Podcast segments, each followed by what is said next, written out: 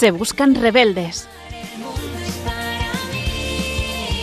Con el padre Ignacio Amorós.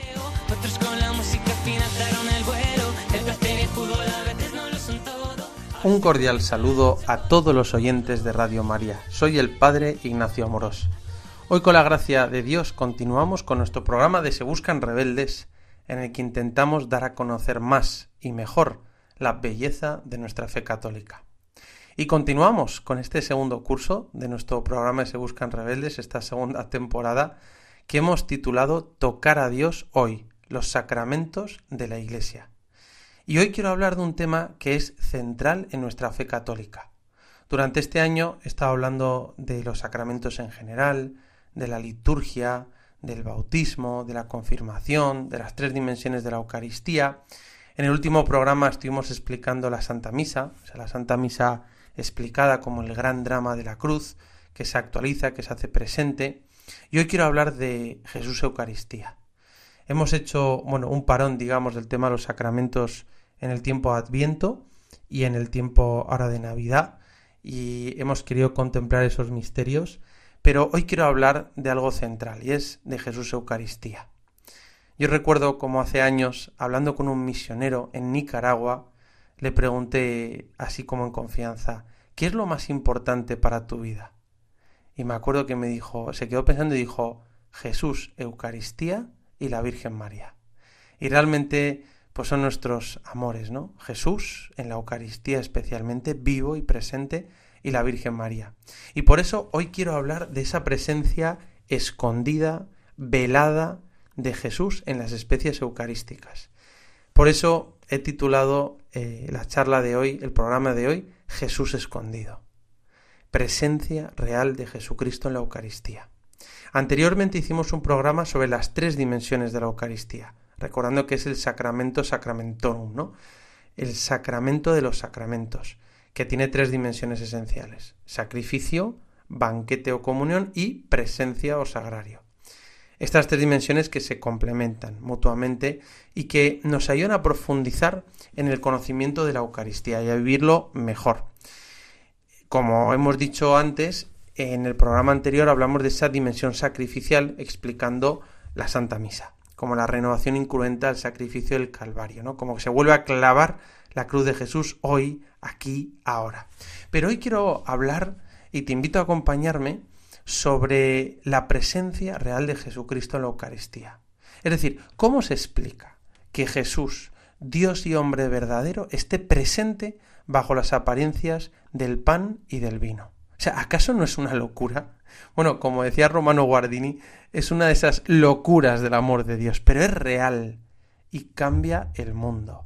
Pero vamos a ver cómo se explica esto. O sea, ¿cuál es la explicación católica a la presencia real de Jesucristo en la Eucaristía? Porque es algo razonable, es de fe, pero es razonable, no es irracional. Fíjate, hace unas semanas subí un vídeo a redes sociales preguntando a la gente cuándo y cómo fue su primer encuentro con Jesús, con Jesús vivo. O sea, ¿cuándo tuvo ese momento de primera conversión, ese encuentro con Jesús? Algunos comentaban que ese encuentro fue en la familia, en una conversación, a través de una lectura, pero lo que más me sorprendió fue que la mayor parte de los comentarios decían que ese encuentro con Jesús sucedió ante la presencia de Jesucristo expuesto en la Eucaristía. Impresionante. Claro, porque Jesucristo, Dios y hombre verdadero, está vivo y presente, escondido en la Eucaristía. Por eso voy a tratar hoy de exponer la forma en la que la doctrina católica explica esta presencia verdadera y real de Jesús en la Eucaristía. Y vemos cómo hoy en día este está creciendo ¿no? un movimiento en la Iglesia Católica con una gran devoción a la adoración eucarística. En muchos países encuentras a miles de jóvenes que todos los días toda, o todas las semanas se ponen delante de Jesús sacramentado en una custodia y le adoran en silencio y le cantan y le adoran. Además, la adoración perpetua se está instalando en muchas parroquias y comunidades religiosas y cambia vidas, cambia ciudades, transforma el mundo. Sí, la Eucaristía transforma el mundo. ¿Y cómo es esto posible? Es posible porque Jesucristo, Dios y hombre verdadero, está presente, verdadera, real y sustancialmente en la Eucaristía. Y al entrar en contacto con Él, todo cambia y da vida al mundo. Pero fíjate, por otro lado, algunos católicos tienen dificultades en comprender y creer en esta verdad fundamental y dicen, bueno, la Eucaristía es como un signo que evoca a Jesús o un símbolo de la última cena. No, algunos podrían decir, no, la comunión es algo bonito, la Eucaristía es un símbolo que me recuerda a Jesús, pero no es realmente su cuerpo.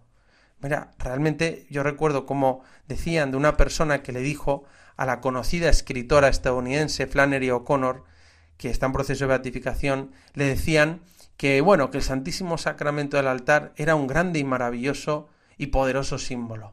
Y su respuesta fue, si es solo un símbolo, al infierno con él. No como diciendo, mira, si es un símbolo, no tiene sentido, ¿no? Eh, para nuestra fe. Pero realmente la Eucaristía no es simplemente un signo o un recuerdo, sino que es la presencia misma y real de Jesucristo vivo hoy en el mundo, que como hemos dicho está verdadera, real y sustancialmente presente bajo las especies del pan y del vino. Es decir, Jesús se ha querido quedar con nosotros. Me encanta una de las últimas frases del Evangelio de Mateo que dice Jesús, sabed que yo estoy con vosotros todos los días hasta el fin del mundo. Y está en la Eucaristía. ¿Cómo nos cambia la vida, verdad, a ti y a mí, cuando somos fieles a nuestro encuentro con Jesús Eucaristía todos los días, en el sagrario, en la custodia, y cómo nos cambia la vida. Por eso, por eso en la iglesia tenemos tanto cuidado y tratamos con tanto mimo y adoración la Eucaristía. Forjamos sagrarios lo más dignos y bellos posibles, adoramos al Santísimo Sacramento y cuidamos cada partícula del cuerpo y la sangre de Jesús. Todo eso porque Jesucristo, Dios y hombre verdadero, está presente en la Eucaristía. Como escribió San Ignacio Loyola en los ejercicios espirituales, que a mí siempre me ha llamado la atención en el, número 196, dice, porque con una expresión muy sugerente dice, es considerar cómo la divinidad se esconde. Y realmente la Eucaristía es Jesús escondido, que se esconde veladamente por amor. Realmente si viéramos a Jesús con todo su poder, con toda su majestad, moriríamos de felicidad y de amor. Por eso de alguna manera se tiene que esconder como pasó en la transfiguración, que vieron su majestad y quedaron atónitos eh, Pedro, Santiago y Juan. Pues eso sucedería en la Eucaristía, pero se esconde. Se esconde de que no se hace notar su divinidad. Bueno, hace poco tiempo el Papa Francisco beatificó a un chico joven que quizá te suena que se llama Carlo Acutis. Yo te invito a conocer su historia, que es muy, muy interesante. Él tenía un gran amor a Jesús Eucaristía y diseñó una exposición en Internet con una lista de decenas de milagros eucarísticos que ocurrieron a lo largo de los siglos en varios países del mundo y que han sido reconocidos por la Iglesia. Y por eso ha sido un ejemplo de cómo utilizar también las nuevas tecnologías, los medios de comunicación para evangelizar y para dar a conocer a Jesús. Carlo Acutis decía, la Eucaristía es lo más increíble que hay en el mundo. y es que es verdad. Sí, la Eucaristía sigue transformando el mundo y nos abre las puertas del cielo. Realmente es algo que, que nos fascina. Jesús escondido en la Eucaristía, el Santísimo Sacramento. Yo comparto contigo como, bueno, y siempre recordaré lo que me sucedió hace años. Esto sería ya en 2007, 2008. Estaba trabajando con las misioneras de la caridad en África en un lugar llamado Kirundo, que está en Burundi, muy cerca de la frontera con Ruanda. Estuvimos ahí yendo muchos años a trabajar con ellas. Y el primer viaje, cuando llegué, me invitaron a llevar la comunión a enfermos. Yo era un joven universitario, yo tendría 20 años, con ganas de ayudar y cambiar el mundo, así que cargué mi mochila con comida, medicinas, con una lona para cubrir el techo de una choza de una familia pobre, y las hermanas llevaban a Jesús Eucaristía en un portaviático dorado, lo hacía muy dignamente, con mucha piedad. Íbamos rezando mientras caminábamos por las colinas, A Ruanda se le llama el país de las mil y una colinas. Todos son así colinas, con la tierra rojiza africana, con los bananeros, con las alubias, las casitas de adobe y la gente muy pobre, ¿no? Entonces, cuando íbamos visitando varias casas y llegamos a una pobre choza, a un matrimonio que sufría de lepra. Cuando los vi, yo recordé a San Francisco Asís, ¿no? Intenté acercarme como superándome y me adelanté como mostrándoles que les traía muchas cosas para ellos. Yo casi quería abrazarle. Entonces la mujer me miró, señaló a la monjita, a la misionera de caridad que venía detrás de mí y me dijo con respeto. Me puso así la mano como señalando, como frenando y dijo Imana. Imana en Kirundi significa Dios. Y me estaba diciendo de alguna manera que gracias, pero que primero deseaba recibir a Dios al que traía la hermana en la Eucaristía en el portaviáticos. Yo me aparté a un lado medio sonriendo y sonrojado, pensando, claro, qué tontería, ¿no? Lo que quiere esta mujer primero es a Dios. Y ese día realmente me dio una lección de cómo comulgar, de cómo se, se limpiaba la boca con los dos dedos que le quedaban, para recibir a Jesús rezaba con la hermana y luego ya todo lo demás, ¿no? Pero me di cuenta de que lo que más necesita una persona en el mundo, incluso en el lugar más pobre, eso lo he visto yo, es el amor de Dios en la Eucaristía. Incluso en el lugar más pobre y remoto del mundo, donde la gente no tiene nada material, lo que es más necesario es alimentar nuestra alma, nuestro corazón del amor de Dios presente en la Eucaristía. Sí, lo material es también necesario y lo hacemos. Y también lo dimos después, por supuesto, y seguiremos haciéndolo. Pero ese día vi claramente que lo más necesario para el mundo es Jesús Eucaristía. Y yo estaba en ese momento que ni, ni estaba en el seminario pensando qué ganas de ser sacerdote para llevar a Jesús Eucaristía, el amor de Dios en la Eucaristía a los demás.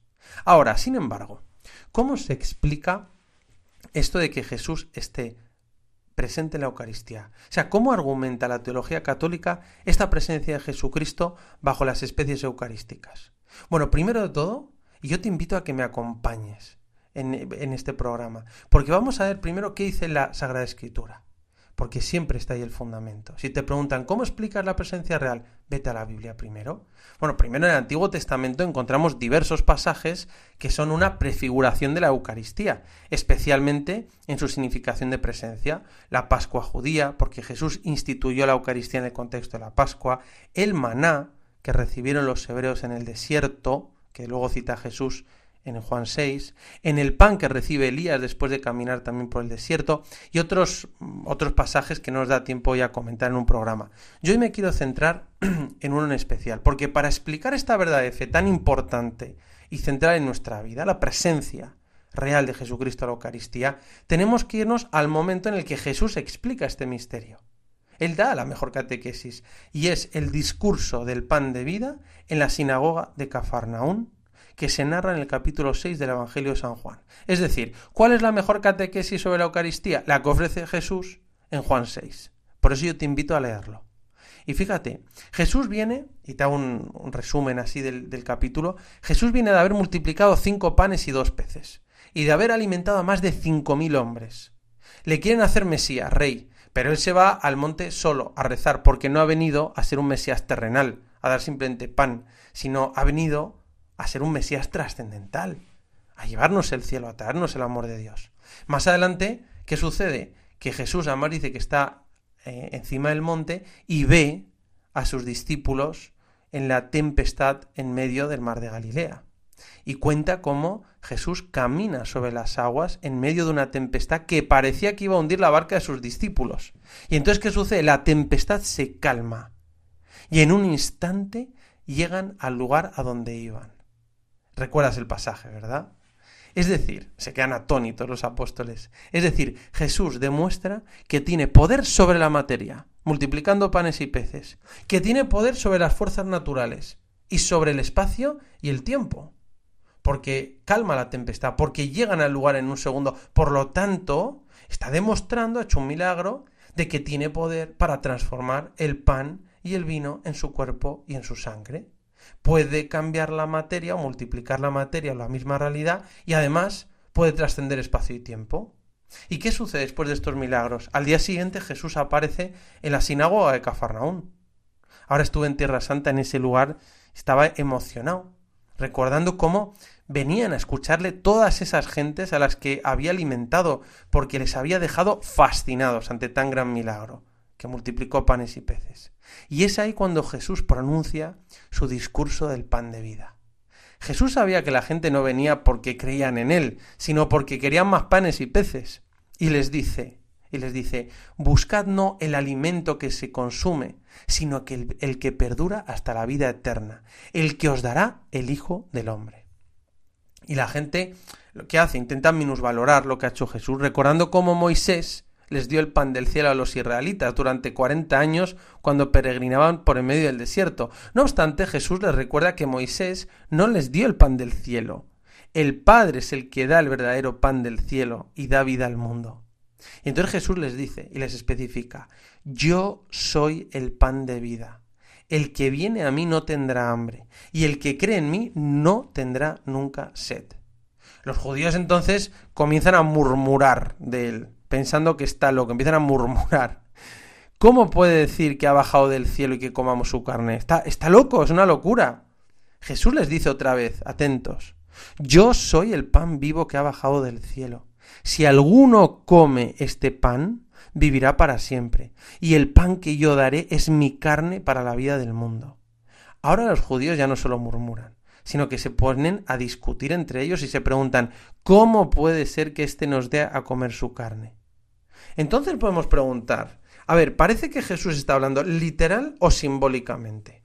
En otras partes del Evangelio Jesús habla de forma simbólica, y lo hemos visto y lo sabemos. Por ejemplo, a veces afirma de sí mismo cosas como yo soy la puerta en Juan 10, yo soy la vid, vosotros los sarmientos en Juan 15, yo soy el buen pastor, otra vez en Juan 10.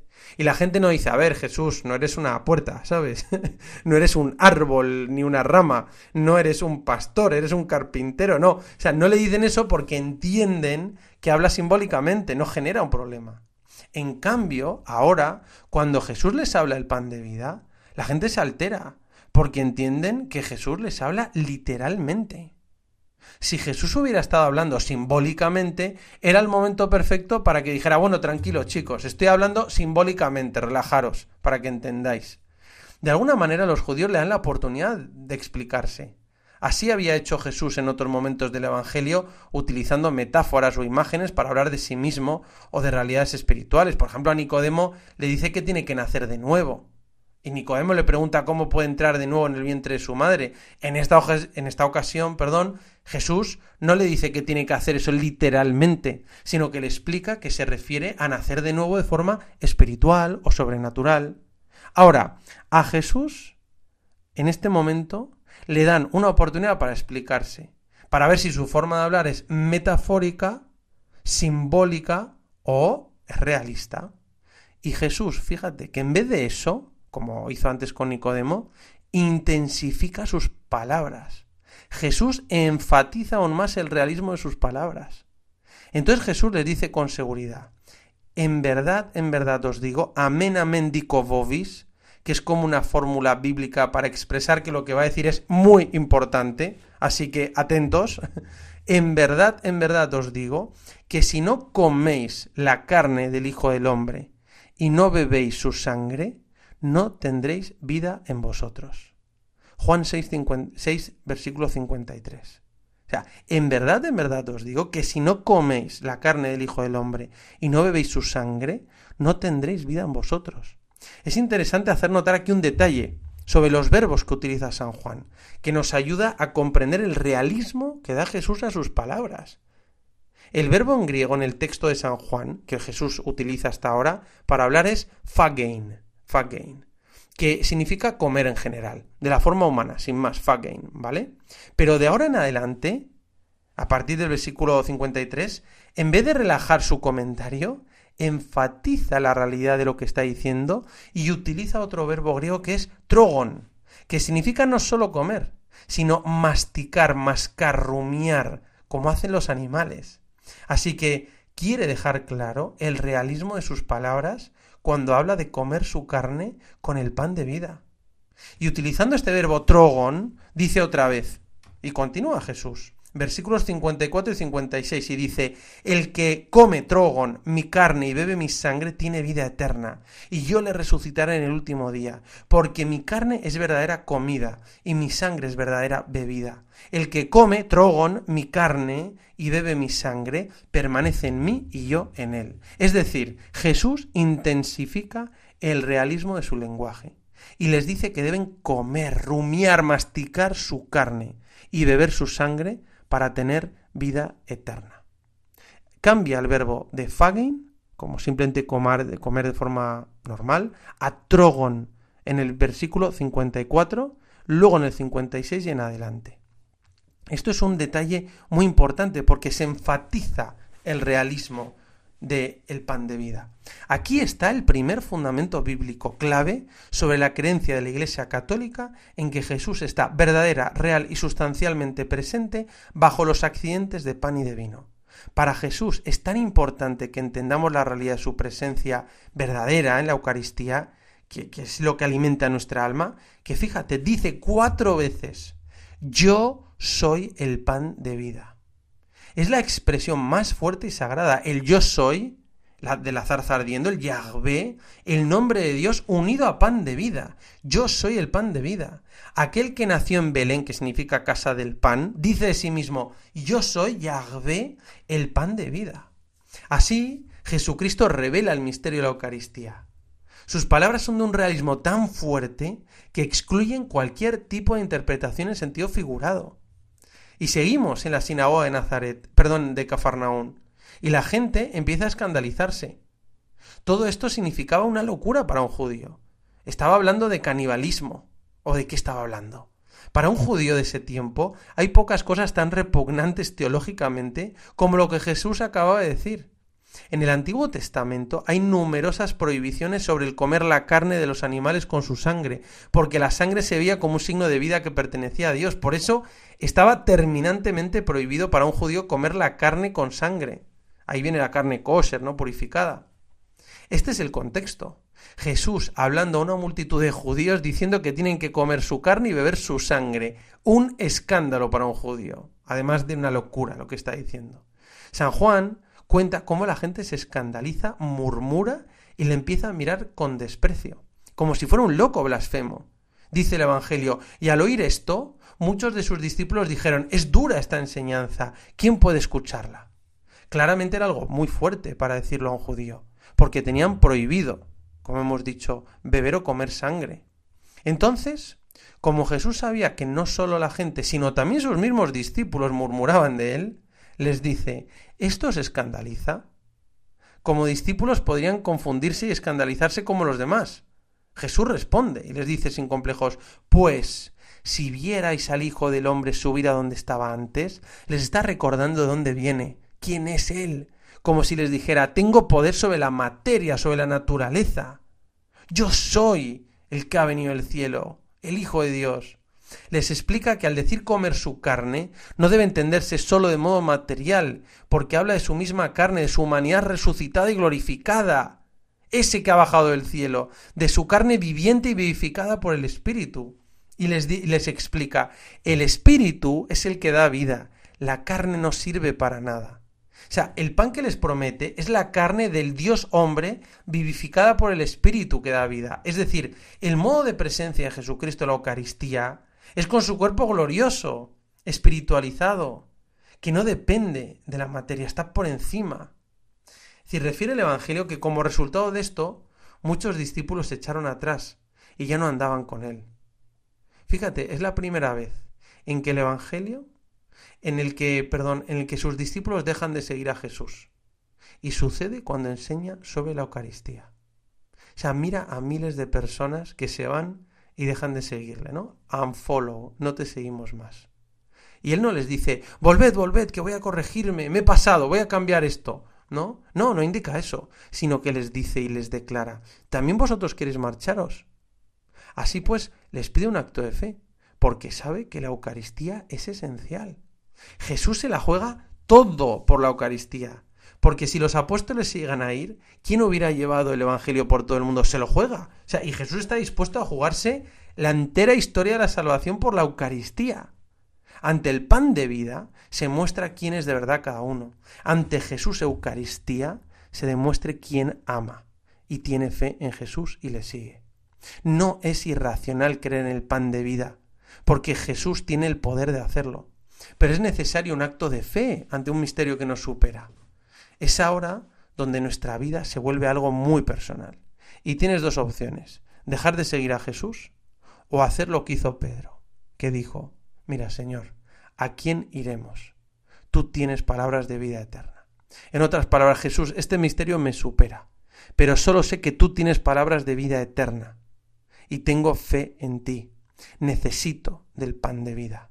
Y te he visto hacer milagros, multiplicar panes y peces, caminar sobre las aguas, sobre el tiempo, sobre el espacio tienes poder. Tengo fe en ti.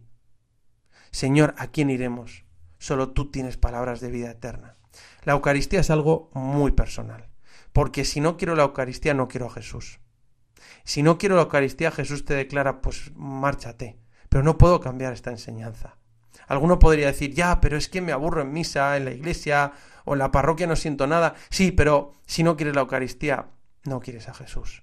En cambio, si te acercas a la Eucaristía, quieres a Jesús y encontrarás el pan de vida que puede saciar tu infinita hambre y sed de amor y felicidad. Encontrarás el pan del cielo que da vida al mundo.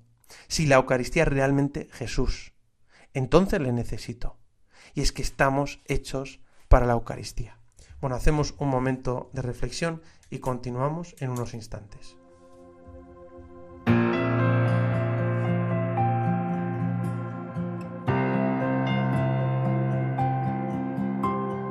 Presente estás en este pan con toda tu divinidad, tu corazón, tu palpitar. Presente estás, lo creo, Señor. Bajaste del cielo a este vida eterna hoy me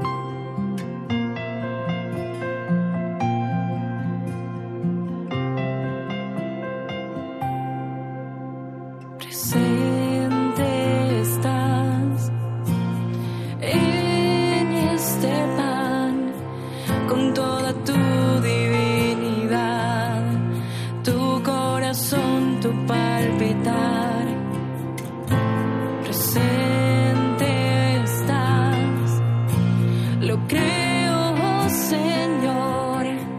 Bajaste del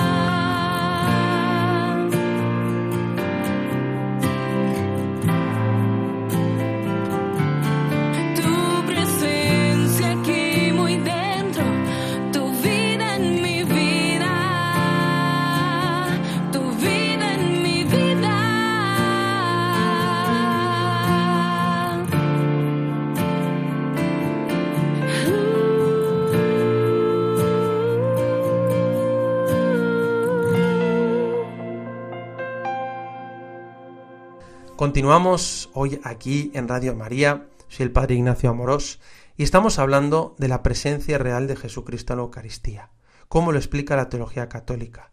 Y hemos ido a la Sagrada Escritura cuando Jesús enseña el discurso del pan de vida en la sinagoga de Cafarnaún y cómo él intensifica el lenguaje. Dice que, que tenemos que comer su carne y beber su sangre. Yo soy, dice, el pan de vida. Pero algunos podrían podríamos preguntarnos, ¿cómo se puede dar esa conversión sustancial del pan y del vino en el cuerpo y la sangre de Jesús? Bueno, fíjate, el concilio del Trento enseñó que Jesucristo se hace presente en la Eucaristía vis verborum, por la fuerza de las palabras. Es decir, los padres de la Iglesia del Catecismo enseñan que esta conversión se realiza por el poder de su palabra y del Espíritu Santo. Dice el Catecismo, el número 1375. Los padres de la Iglesia afirmaron con fuerza la fe de la Iglesia en la eficacia de la palabra de Cristo y de la acción del Espíritu Santo para obrar esta conversión. Es decir, así se produce esa conversión. Ahora, vamos a intentar aterrizarlo, ¿no? Como me dicen los jóvenes, el lenguaje millennial o centennial. Pensemos por un momento en el poder que tiene una palabra. O sea, nuestras palabras pueden tener mucho poder. Con las palabras describimos las cosas, pero las palabras también pueden tener un efecto sobre la realidad, no solo la describen. O sea, si una persona que quieres, tus padres, un maestro, entrenador, te dice algo para bien o para mal, eso puede influenciarte y cambiar toda tu vida. Es el poder de la palabra de una persona que tiene autoridad sobre nosotros. De la misma forma que hay palabras que son únicamente descriptivas, hay ciertas expresiones que realmente consiguen aquello que dicen. Son como yo lo he leído en Scott Hahn, expresiones que actúan. O sea, hay palabras que afectan la realidad, cambian la realidad. Expresiones que actúan. Eso mismo lo vemos en la palabra que dice una persona con, con autoridad en el mundo social. Pongamos un ejemplo sencillo. Si un policía te dice, estás detenido, este, estás detenido. Si yo te digo que estás detenido, te reirías y mis palabras no tienen ningún efecto. Pero si un agente de la ley, un policía con autoridad civil, te dice estás detenido, te guste o no, creas en ello o no, esas palabras tienen un efecto y estás detenido. Porque sus palabras tienen el poder de cambiar la realidad. O por ejemplo, cuando un juez te dice estás condenado, sus palabras tienen efecto y cambian la realidad. Es decir, nuestras palabras humanas no solo describen la realidad, sino que también pueden cambiar la realidad. A veces ha puesto también el ejemplo de un árbitro en un partido de fútbol, que si un árbitro expulsa a un jugador y le saca la tarjeta roja, está expulsado porque tiene la autoridad. En cambio, si lo hace un jugador no, no significa nada. Entonces, todo depende de la autoridad, de esa palabra. Es decir, nuestras palabras pueden, además de describir la realidad, pueden transformar la realidad si tienes esa autoridad. Ahora, pensemos ahora en la palabra de Dios, el logos eterno decimos que Dios pronuncia su palabra que da ser a las cosas. Esto es algo muy profundo. Al comienzo de la Biblia Dios dice, haya luz y hubo luz. Dios dice, haya un firmamento y hubo cielo. Dios dijo, produzca la tierra y hubo vida. Es decir, Dios crea y hace las cosas mediante su palabra, que tiene la capacidad de afectar la realidad y crear la realidad. Ahora, ¿quién es Jesús? No es un maestro más entre otros muchos, no es un profeta más. Si solo fuera eso, lo único que podría hacer es cambiar la realidad en la forma que nosotros podemos hacerlo cuando tenemos cierta autoridad. La verdad fundamental de nuestra fe es que Jesús es la palabra hecha carne. Es decir, la misma palabra, el logos, con la que Dios creó el universo, ahora se hace realmente presente en la persona de Jesús. Por eso dice, cuando veáis al Hijo del Hombre venir del cielo, está diciendo dónde viene, el poder que tiene. Por eso, cuando Jesús dice algo en el Evangelio, lo que dice se cumple. O sea, es una realidad. Se cambia la realidad al instante. Acuérdate, mira por ejemplo, cuando le dice a la hija de Jairo, Talita Kumi, niña, levántate, y la niña se levanta. Porque las palabras de Jesús no solo describen algo, sino que afectan la realidad. Jesús le dice a Lázaro, Lázaro, sal fuera. Y un hombre muerto vuelve a la vida, porque las palabras de Jesús transforman la realidad.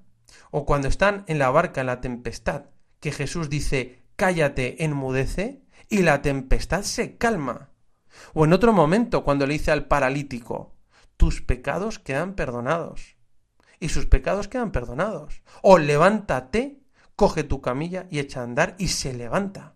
Es el poder de la palabra de aquel que está hablando. Así pues, lo que dice Jesucristo, la palabra de Dios, se realiza. Es el poder de su palabra y del Espíritu Santo. Y ahora fíjate, la noche antes de morir, Jesús celebró una última cena muy especial con sus discípulos. Los amó hasta el extremo, dice la Escritura. Tomó un trozo de pan sin fermentar propio a Pascua judía y dijo sobre el pan, Tomad, comed, esto es mi cuerpo. Y después tomó la copa de vino, dio gracias y se lo dio diciendo, Bebed todos porque esta es mi sangre de la alianza el que dice estas palabras es Jesús. Por ser él quien es la palabra de Dios hecha carne, el logos, el que ha venido del cielo, sus palabras tienen el poder de transformar la realidad en su nivel más fundamental y esencial. Jesús se identifica con el pan y el vino ofrecidos. Así como Dios habló su palabra para darnos la vida a ti y a mí, de igual forma Jesús pronuncia su palabra y se hace presente bajo las apariencias de pan y de vino. Esto es mi cuerpo, esta es mi sangre. San Ambrosio escribió claramente sobre el poder que tienen las palabras de Cristo. Déjame leértelo. Dice, la conversión de los dones eucarísticos se cumple por la potencia, el poder, la potencia creadora y transformadora de las palabras de Jesús.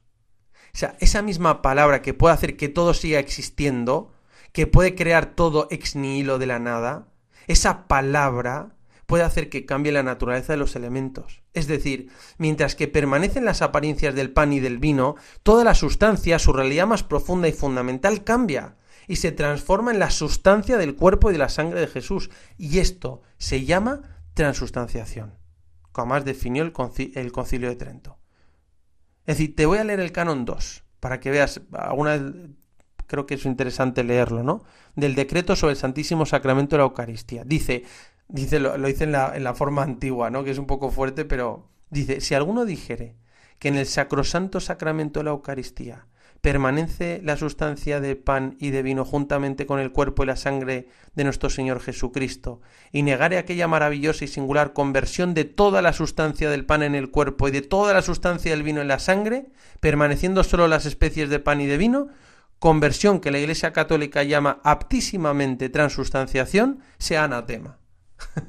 Esa forma que tenían de hablar de los anatemas, ¿no? Es decir, el fundamento de esta verdad sobre la presencia real la da el mismo Jesús en el discurso del pan de vida, el capítulo 6 del Evangelio de San Juan, y la explicación de esta conversión se sitúa en el poder de la palabra de Dios y del Espíritu Santo presente en Jesús y que pronuncia en la última cena. Esto es mi cuerpo, que es el versículo más citado de la Biblia en toda la historia, que se repite en cada misa. Jesús no dice esto es un símbolo o es un signo de mi cuerpo, sino que dijo esto es mi cuerpo, esta es mi sangre. Sin embargo, aquí no termina la cosa, porque el mismo Jesús dijo en la última cena a su iglesia, haced esto en conmemoración mía. Proviene de la palabra hebrea zícaron, de hacer memoria, ¿no? Anamnesis, y mucho más en el, en el, significado de Jesucristo, llevado a plenitud. Y para realizar su mandato, hacer esto en memoria mía, es necesario que diera el poder a los apóstoles y a sus sucesores de renovar su sacrificio, como lo demuestra San Pablo cuando, después de recordar lo que hizo Jesús en la última cena, escribe, Cada vez que coméis de este pan y bebéis de este cáliz, anunciáis la muerte del Señor hasta que vuelva. 1 Corintios 11:26.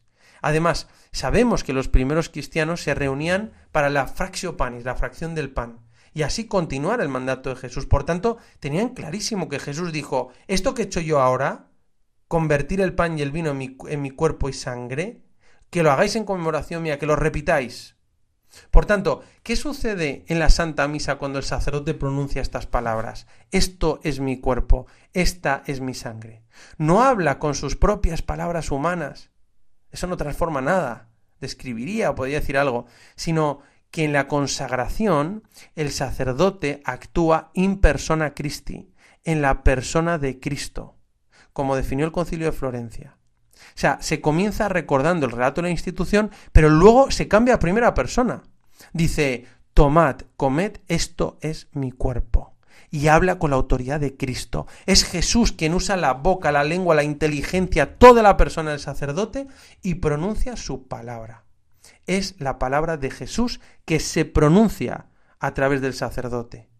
Por eso sus palabras tienen el poder de transformar los elementos del pan y del vino en el cuerpo y la sangre de Jesús. Él está presente en el sacramento mientras permanecen las especies consagradas. Esto es impresionante. En el Catecismo, en el punto 1348, dice, el mismo Cristo es quien preside invisiblemente toda celebración eucarística. Como representante suyo, el obispo o el presbítero, actuando en persona Christi Capitis, preside la asamblea toma la palabra después de las lecturas, recibe las ofrendas y dice la plegaria eucarística. In persona Christi Capitis. Es Jesús el que habla a través del sacerdote, el poder de la palabra de Jesús, que transforma los elementos. Cuando el sacerdote invoca al Espíritu Santo en la consagración, en el momento que se llama epíclesis, que es cuando el sacerdote extiende las manos sobre las ofrendas, el poder de la palabra, del logos y del Espíritu Santo convierten los dones en el cuerpo y la sangre de Jesús. San Justino Mártir en su primera apología escribió ya en el siglo II y dijo, el alimento eucaristizado mediante la palabra de la oración es la carne y la sangre de Jesús que se encarnó. Esto está presente desde el principio de la Iglesia. Entonces, ¿qué sucede en la Santa Misa cuando el sacerdote pronuncia estas palabras? Esto es mi cuerpo, esta es mi sangre lo que sucede es que la sustancia del pan y del vino, o sea, su realidad más profunda y fundamental, cambian, se transforman en la sustancia del cuerpo y de la sangre de Jesús. O sea, la sustancia, la realidad interior invisible más profunda que sostiene cada cosa, cambia, mientras que permanecen las apariencias, los accidentes. La sustancia es, es, es lo que algo es en sí, mientras que los accidentes son lo que percibimos por los sentidos, que también se llaman especies.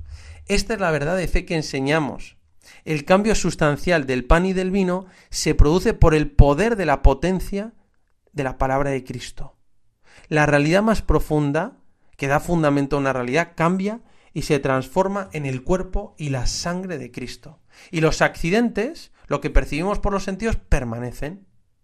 Fíjate, Benedicto XVI en Sacramentum Caritatis número 11 y así aparece luego de forma similar en el Catecismo, en 1326, dice que la palabra se introduce en el pan y en el vino en lo más fundamental y esencial de su ser y lo transforma en su cuerpo y su sangre. Y utiliza una expresión, Benedicto XVI, que me, me llama mucho la atención. Dice, se produce como una fisión nuclear que se produce en lo más íntimo del ser, un cambio que está encaminado a provocar un proceso de transformación del mundo entero, el momento en que Dios será todo para todos. Qué increíble esta expresión de Sacramento un Caritatis 11, como una fisión nuclear, no es la expresión que utiliza. En la Eucaristía, por tanto, ¿cómo está presente Jesús? Bueno, en la Eucaristía Jesucristo no está presente según las condiciones naturales del cuerpo humano sometido al tiempo y al espacio, sino que está presente el cuerpo de Cristo glorioso, que no sufre cambio ninguno. O sea, la Eucaristía no multiplica la existencia de Jesucristo glorioso en el cielo, sino que la hace presente de un modo nuevo, con una presencia sacramental, sustancial, a través de signos está presente Jesucristo, con todo lo que es cuerpo, sangre, alma y divinidad. O sea, Cristo crucificado y resucitado está presente de, de manera total, perfecta e íntegra bajo cada una de las especies eucarísticas. Y esto es muy interesante porque la explicación de la presencia total e íntegra de Jesucristo en cada una de las dos especies se da por lo que se llama la concomitancia de las especies. Es como una estrecha participación común entre las dos especies, ¿no? Eh, así lo explica Santo Tomás, por ejemplo, la Suma Teológica, en la tercera parte, cuestión 76, artículo 4, lo digo por si lo quieres mirar. Y el Concilio de Trento lo define dogmáticamente en el decreto sobre la Eucaristía. Y hablan de esa concomitancia de las especies. Y está presente Cristo de manera total, perfecta e íntegra. No son trocitos de Jesús, ¿vale? Además, la presencia de Jesucristo en la Eucaristía no es circunscrita, es decir, no está reducido físicamente en los límites que lo contienen. Y finalmente, la presencia de Cristo en la Eucaristía es invisible e intangible, ya que no se trata de un cuerpo terreno, sino el cuerpo resucitado y glorioso. lo que San Pablo diría es un cuerpo neumático, espiritual, y permanece mientras subsisten las especies. Esta es la explicación que nosotros damos a la presencia real de Jesucristo en la Eucaristía.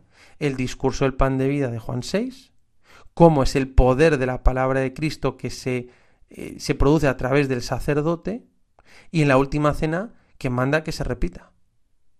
Y actúa en persona Cristo. Y esta es la realidad para nosotros más grande. Y en este momento nos podemos preguntar, ¿cómo se fue desarrollando esta doctrina de la presencia real de Jesucristo en la Eucaristía? Pues mira, fíjate, en el siglo XI, un clérigo llamado Berengario habló de la Eucaristía como solo un signo sagrado, generando cierta polémica. Y hablaba de un cierto signo, ¿no? Pero era sagrado, pero un signo. Y tuvo que salir al paso un tal Lanfranco de Beck y después el sínodo romano de 1079 y le tuvieron que pedir que rectificara y confesara que en la consagración el pan y el vino se convierten sustancialmente en la verdadera propia y vivificante carne y sangre de Jesucristo. El Sínodo Romano de 1079 es importante y habla de la conversión sustancial. Es decir, ahí se define esa conversión sustancial. Es lo que en la Iglesia se llama la transustanciación, ¿no? como luego definió el Concilio de Trento, que toda la sustancia del pan se convierte en la sustancia del cuerpo de Jesús y que toda la sustancia del vino se convierte en su sangre. Esto se definió como doctrina católica en el Concilio Lateranense eh, cuarto del año 1215. Incluso años después, en 1264, el Papa Urbano IV introdujo la fiesta del Corpus Christi en toda la Iglesia Universal, algo que es precioso. Es decir, el pan consagrado no parece Jesús. Los accidentes son otros, pero es Jesús, porque Él dice, esto es mi cuerpo. O sea, de la misma forma que hace dos mil años muchos no fueron capaces de reconocer a Dios en Jesús, porque no parecía a Dios, era un hombre normal, sencillo, humilde. Pues de la misma forma, muchos no son capaces de reconocer hoy a Jesús, Dios, en la Eucaristía. Si no reconocemos hoy a Jesús escondido en la Eucaristía, no hubiéramos sido capaces de reconocer a Dios presente en Jesús, el Dios hombre, en el carpintero. Sí, Jesús tuvo que esconder la gloria y la belleza de su divinidad porque no quería obligarnos a creer y seguirle, sino que quería conquistar nuestros corazones respetando nuestra libertad, porque Dios no quiere avasallarnos, Dios quiere enamorarnos y alimentar nuestra alma y nuestro corazón. De la misma forma, Jesús esconde su majestad, su grandeza, su divinidad. Incluso en la Eucaristía esconde su humanidad. ¿Para qué? Para enamorarnos. Si Dios nos escondiera, a lo mejor seríamos nosotros los que necesitaríamos escondernos. Si viéramos la potencia y la fuerza del amor de Dios que sale de la hostia consagrada, no podríamos acercarnos sin morir de amor. Yo sería el que me escondería. Fíjate que San Juan Crisóstomo hablaba con total radicalidad del realismo de la Eucaristía. Decía, muchos dicen quisiera ver el aspecto del Señor, su figura, sus vestidos, su calzado. Pues bien, he aquí que a Él ves, a Él tocas, a Él comes Tú deseas ver sus vestidos, mas Él se te da a sí mismo, no solo para que le veas, sino para que le toques y le comas y le acojas en tu alma. Es fuertísimo estas expresiones. Le toques y le comas en la Eucaristía. Santa Teresa de Jesús en Camino de Perfección dice que Dios quiere que entienda que es Él el que está en el Santísimo Sacramento. O sea, la obra más insigne que realizó Dios fue la encarnación en la que cubrió su ser divino con una cortina de carne para que le pudiéramos ver. Y más aún, esconde hasta su humanidad en la Eucaristía. Sobre esta manera de hablar de la presencia escondida de Jesús, me llamó mucho la atención una expresión que leí de Alonso Rodríguez en su conocido libro Ejercicio de Perfección y Virtudes Cristianas, que es maravilloso. Y escribe y dice, y la Eucaristía no sólo cubrió lo divino, sino también lo humano con la cortina de los accidentes del pan y del vino, para que le podamos comer. Interesante, ¿no? Como la cortina, ¿no? Bueno, para reconocer a Jesús en la Eucaristía es necesario verle con los ojos del Espíritu, con la fe.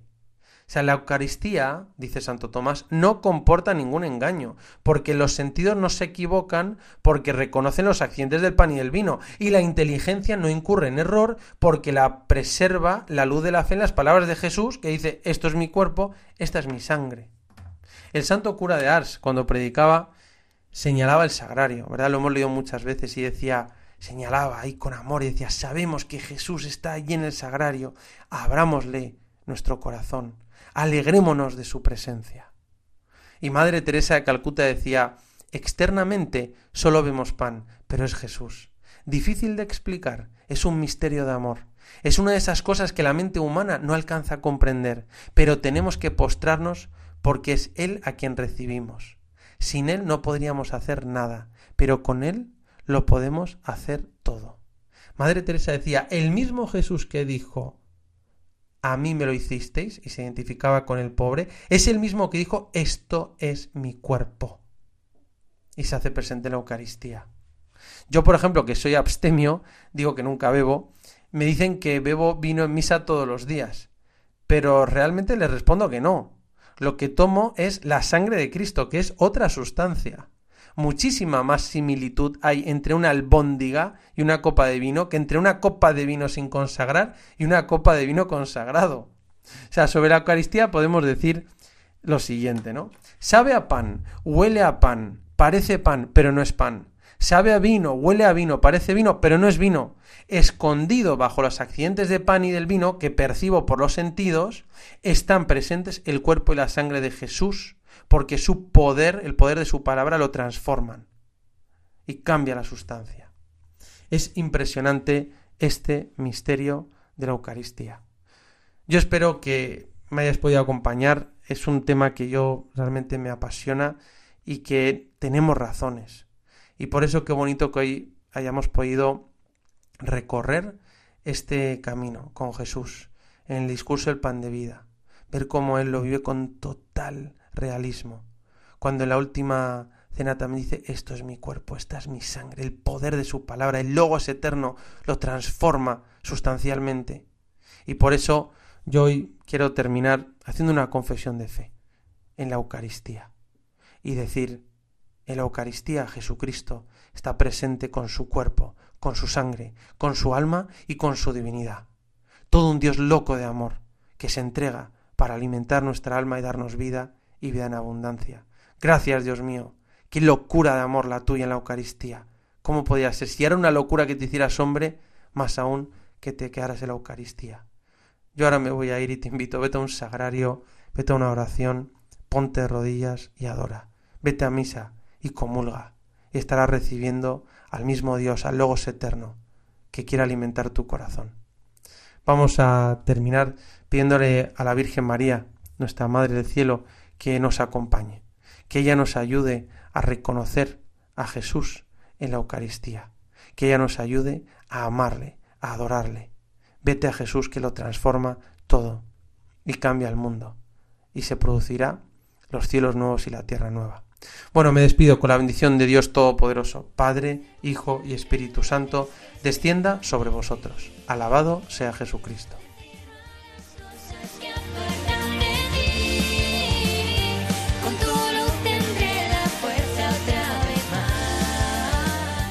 Se buscan rebeldes. Con el padre Ignacio Amorós.